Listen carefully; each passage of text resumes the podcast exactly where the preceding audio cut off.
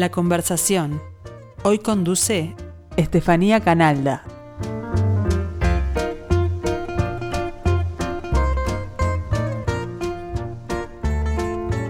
Muy buen mediodía, bienvenidos a la conversación. Estamos casi, casi por volver a estudios, por volver al vivo con nuestras entrevistas de los lunes, pero todavía no, porque hoy es el turno de un escritor argentino con el que hubo sí o sí que grabar virtualmente porque por supuesto nos atiende desde allá. Así que hoy vamos a estar escuchando la primera parte de la entrevista con Eduardo Sacheri. Sacheri es profesor, licenciado en historia, guionista y escritor. Publicó los libros de relato Esperándolo a Tito, Te conozco Mendizábal, Lo raro empezó después, Un viejo que se pone de pie, Los dueños del mundo y la antología La vida que pensamos dos volúmenes que reúnen las columnas escritas para la revista El Gráfico, Las llaves del reino y el fútbol de la mano, y las novelas La pregunta de sus ojos, Araos y la verdad, Papeles en el viento, Ser feliz era esto, La noche de la usina, que fue premio Alfaguara de novela, Lo mucho que te amé y ahora en 2021 El funcionamiento general del mundo. La pregunta de sus ojos fue llevada al cine por Juan José Campanella como El secreto de sus ojos, que ganó el Oscar a Mejor Película Extranjera y cuyo guion estuvo a cargo de Sacheri junto a Campanella. Arauz y la verdad fue adaptada al teatro, Papeles en el viento fue filmada por Juan Taratuto y La noche de la usina tiene su versión cinematográfica con el título La odisea de los giles, dirigida por Sebastián Borenstein. Este año Sacheri publicó El funcionamiento general del mundo, como decíamos, su novela más larga. Para resumir muy brevemente la trama, Federico Benítez es un cincuentón que está por irse de vacaciones a las cataratas del Iguazú con sus dos hijos adolescentes. Y en eso recibe la noticia de que Marta Musopapa, quien había sido su profesora de dibujo en el liceo, acaba de morir y le dejó dicho a una vecina de cuando muriera lo llamara a este tipo, que había sido alumno suyo en el liceo, y le avisara. Quizás eh, sin saber exactamente por qué, Federico se sube al auto, mete a sus hijos y les dice, vamos hasta este pueblito de la Patagonia donde van a, enterrar a esta mujer. Son como 2.000 kilómetros de donde están.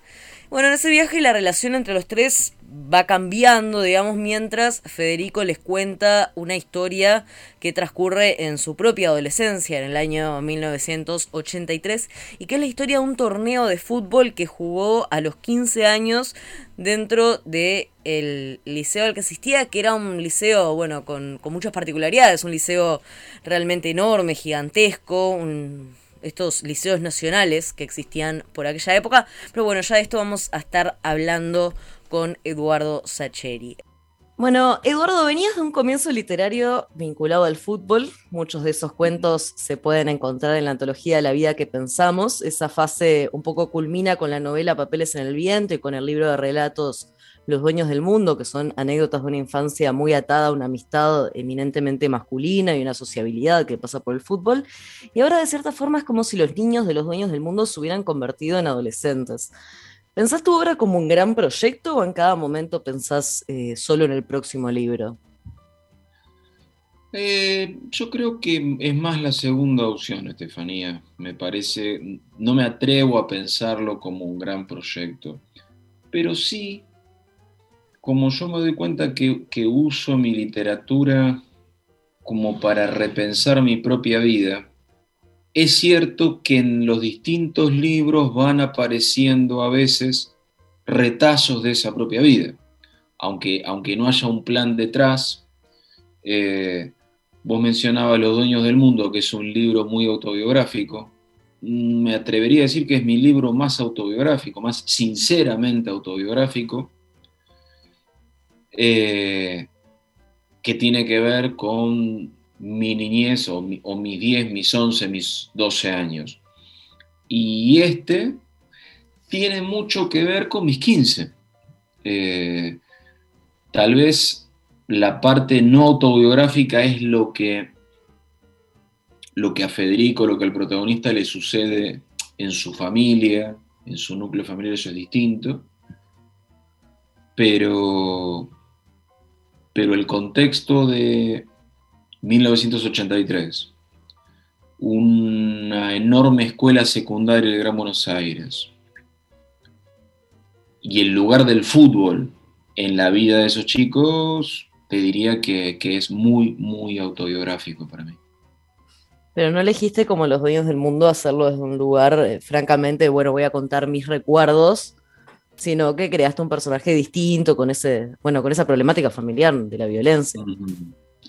Eh, sí, porque mm, en ese sentido me parece que el funcionamiento se parece más a mis otros libros, donde hay como, como partecitas autobiográficas, pero más bien escondidas y más bien disimuladas detrás de una historia que pretendo puede interesar a quien lee, ¿viste? Y, a veces me da la sensación de que si yo hiciera algo demasiado autobiográfico, perdería interés para, los demás, leer sobre mi propia vida específica. Entonces, eh, de ahí que se parece más a otros libros donde tomo algunos elementos, pero los, los mezclo con una mucho más alta dosis de ficción. En 2019 encontré que tuiteaste el fixture del torneo que aparece en este libro. ¿Hasta qué punto planificas antes de, sentarte a escribir? Evidentemente tenías bastante de esto planificado, bastantes detalles partidos que incluso no llegan a aparecer en el libro, ¿no? Eh, sí, bueno, hasta ese punto, este, planifico, planifico mucho. Eh, en general,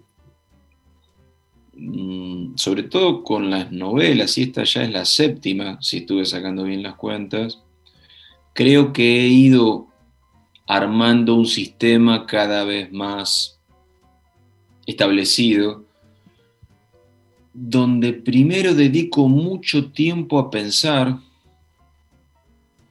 a diseñar, a estructurar, y recién después me pongo a escribir.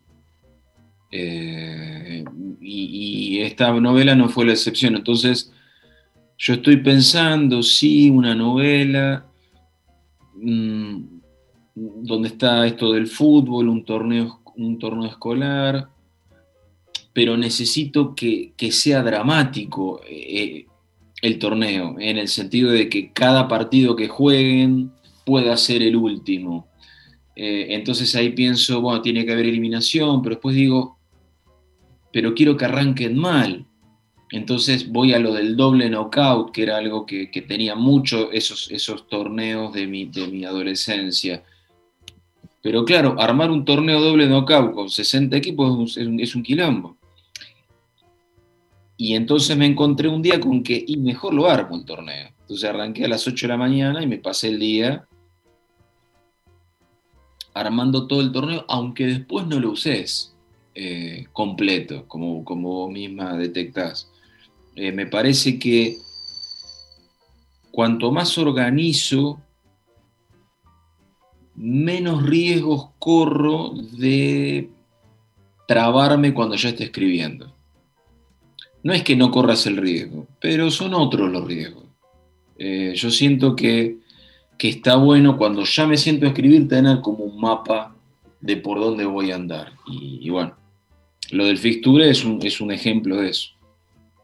Tenés un estilo literario que, entre otras características, usa muy pocos adjetivos y muchos diálogos, en los que, bueno, cada personaje habla de una manera que le es muy propia. ¿Trabajas mucho en, depurar lo que escribís, en afinarlo, en, sacarle lo que sobra? Oh, mirá, yo te puedo decir que que, ya va siendo medio mi estilo. Eh, yo creo que si comparo cómo escribo ahora con cómo escribía 25 años atrás, coincido contigo en que adjetivo menos. Eh, pero, pero no es que ponerle yo adjetive y después retrocedo en, en sucesivas versiones de. sino que tiendo a adjetivar poco, pero porque me da la sensación de que de que adjetivar mucho me parece que es avanzar demasiado sobre el lector. Decirle lo que tiene que pensar. Claro, como darle las cosas como demasiado masticadas por mí. no por una cuestión de plantearle, eh, eh, ¿cómo decirte? No es que, ah, quiero que el, lector trabaje, sino quiero que el lector sea más libre. Y cuanto más califico yo, menos libertad le dejo a quien lee, más, más avanzo sobre el lector. Entonces para mí, eh, confío más en la descripción que en la profunda adjetivación. Porque la descripción, bueno, te, te arma un panorama, vos te deja ahí, trato de que vos veas lo mismo que estoy viendo yo, pero ahí adentro decidís vos. Esa es un poco mi, eh, mi, mi idea, no me atrevo a llamarla teórica, pero, porque no es teórica, porque es práctica, pero, pero lo siento por ahí. Y lo de los diálogos, trato de darles, intento al menos, me interesa que darles, dotarlos de naturalidad, si puedo. Eh, me parece importante, cuando digo naturalidad, a veces me topo con lecturas donde los diálogos son muy artificiales y eso me saca de lo que estoy leyendo. Claro, que hay adolescentes que hablan como adolescentes, por ejemplo. Claro, o a veces hay cuestiones generacionales y a veces hay cuestiones coloquiales, digamos, sobre todo en una novela, que vos tenés la posibilidad de, en el pensamiento del personaje, irte a algo más complejo o más sensible o más profundo, a veces me parece que poner eso demasiado verbalizado en los diálogos no está bueno, porque, porque en general nosotros, nuestro lenguaje coloquial, no es tan elaborado, ni es tan abstracto, ni es tan introspectivo. Eh, y cuando me topo, y esto te lo digo como lector, cuando me topo con con una construcción dialógica demasiado elaborada, digo, no me lo creo. Me, siento, me alejo, ¿entendés? Entonces, eh, prefiero sí laburar como en la construcción de un cierto modo de hablar de los, de los personajes que en general no lo descubro de entrada. Lo voy mejorando o lo voy encontrando a medida que esos personajes hablan, es decir, a medida que los voy conociendo. Eh, más que eh,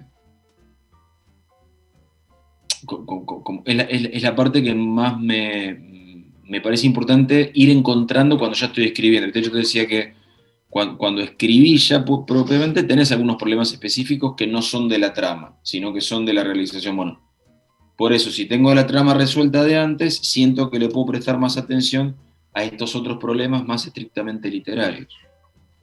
Hay otra, otra cuestión que hace la identidad de este libro, me parece, que tiene que ver con cómo varían los ritmos. Por ejemplo, la narración de las escenas de acción de los partidos son muy diferentes. Por ejemplo, te puedes encontrar con una oración de 30 líneas en cierto momento un desafío en eso de ir manejando los diferentes ritmos, por ejemplo, un ritmo de Federico en el auto, conversando de a poco, los hijos que le tienen que sacar como a la fuerza determinadas cosas, determinadas historias, y por otro lado ese ritmo frenético de, la acción en el liceo, el torneo, bueno, incluso esta batalla campal, ¿no? Spoiler que hay en cierto momento. Bueno, eh, me alegra que lo notes. sí, se, supone que, uno eh, tiene que tratar de acompañar, eh, digamos que, el modo discursivo debería acompañar la, velocidad o la lentitud de lo que está planteando. Entonces, precisamente, un tipo va por la ruta con sus hijos, le van sacando las palabras poco menos que con tirabuzón, el tipo no quiere, hay como una monotonía eh, hermana de la lentitud que después cuando, cuando estás metido ahí en la vorágine de los partiditos del torneo, que todo es definitivo, todo es urgente, y, ni hablar cuando, cuando entren a volar piñas, hay, como una cosa que vos fijate que en, el mundo audiovisual se resuelve a nivel de los planos, de la duración de los planos. eh, bueno, a nivel literario yo creo que uno tiene que generarlo con recursos eh, solo literarios, pero bueno, hay que rebuscársela. Investigando para este libro hiciste, hiciste este viaje, ¿no? El que hace Federico con sus hijos, el viaje de miles de kilómetros hacia, hacia el sur nevado. ¿Cómo fue ese, ese encuentro a solas con la Patagonia? Mira, me vino bien, porque lo hice en el 2019 precisamente. Fíjate, yo ya estaba escribiendo la parte del pasado, de, pero el presente no lo había escrito, porque el viaje era, pertenecía para mí como, el viaje mío digo, pertenecía como esta preparación estructural que, que te mencionaba. Y me parecía importante hacerlo porque no es lo mismo decir, bueno, para, yo anduve por la Patagonia, sí, anduve un montón de veces en auto por la Patagonia, pero anduve en otro plan, anduve paseando, disfrutando, tomando mate, charlando. Distinto es decir, bueno, me voy en pleno invierno, en circunstancias parecidas, con temperaturas, con vientos, con, nieves parecidas, eh, pensando en ellos, pensando en Federico, en Candela y en Joel, pensando en... Lo están haciendo rápido, lo están haciendo sin tiempo, se están fatigando horas y horas arriba del auto. Y, me parecía piola esto de, bueno, mm, voy tomando nota de voz de lo que voy viendo, qué es lo que van viendo y tratando de pensar en qué van pensando. Y todo eso fue un material que en ese momento solo lo recopilé viste, cada noche de hotel, paraba en un hotel de la ruta y pasaba en limpio esas notas de audio que yo había ido tomando durante el día. Y todo eso recién después, cuando dije, bueno, ahora escribo el presente de la novela, pumba, ahí bajó a, al papel. Pero con más precauciones que Federico con GPS, por ejemplo, ¿o no? Eh, sí, sí, sí, con, con mejor abrigo.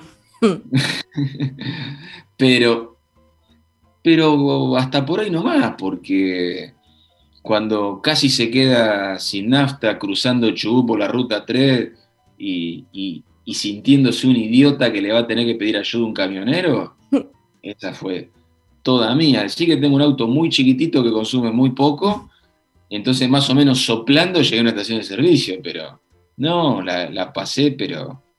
Y después toda la parte del, del hielo y la nieve justo, fue justo en julio y en, una ola de frío feroz que me vino genial.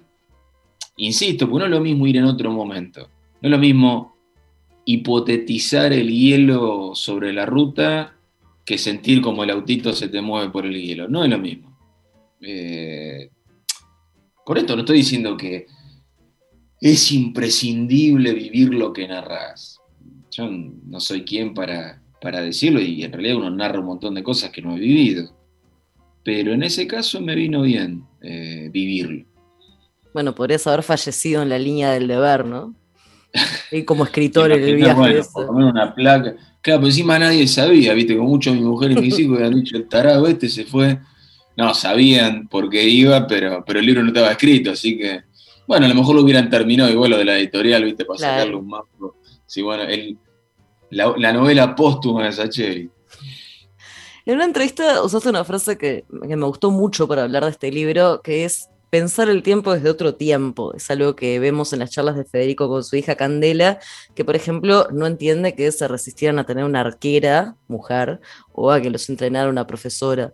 Vos has insistido con esta idea de que eh, hoy no es el punto de llegada de nada, que no podemos naturalizar lo que pensamos hoy como lo que está bien.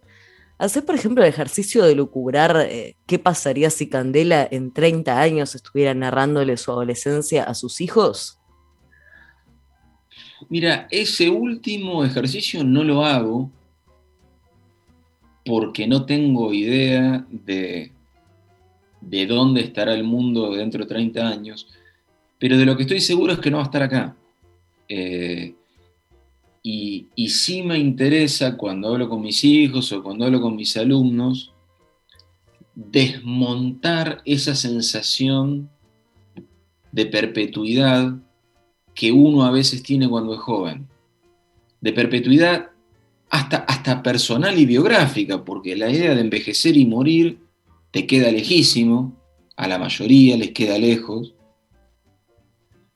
pero además esta sensación de, no, el mundo es esto, el mundo es este. Como mucho, bueno, sí, evolucionó hasta acá, y lo normal es esto. Eh, supongo que por el hecho de ser licenciado en historia, siempre estoy tratando de desmontar esa, ese prejuicio, porque es un prejuicio en el fondo. Eh, lo cual no indica eh, no valorar cosas del presente que son mejores que en otros pasados. yo no es que no estoy relativizando para decir todos los tiempos son la misma porquería, no estoy diciendo eso ni lo pienso. Pero sí pienso, ojo, el ser humano está todo el tiempo cambiando. Eh, entonces, así como los últimos 30 años cambiaron un montón y los que tenemos 50 asistimos a, un mundo que ha cambiado, guarda que a ustedes les va a pasar lo mismo. Entonces, ténganlo en cuenta decidan bien qué batallas van a pelear, qué es lo que desean que siga cambiando y qué es lo que no. Eh, como decirte, me parece que es importante tener presente la agenda de lo que uno desea o de lo que uno teme, o de los riesgos que uno corre, porque no hay nada garantizado, ni lo malo, ni lo... Así como lo malo puede cambiar, lo bueno también puede cambiar. Nos despedimos por ahora. El lunes que viene nos reencontramos con la segunda parte de la entrevista con el escritor argentino Eduardo Sacheri. Y bueno, luego de eso nos reencontramos por acá por estudios. Que tengan una linda semana.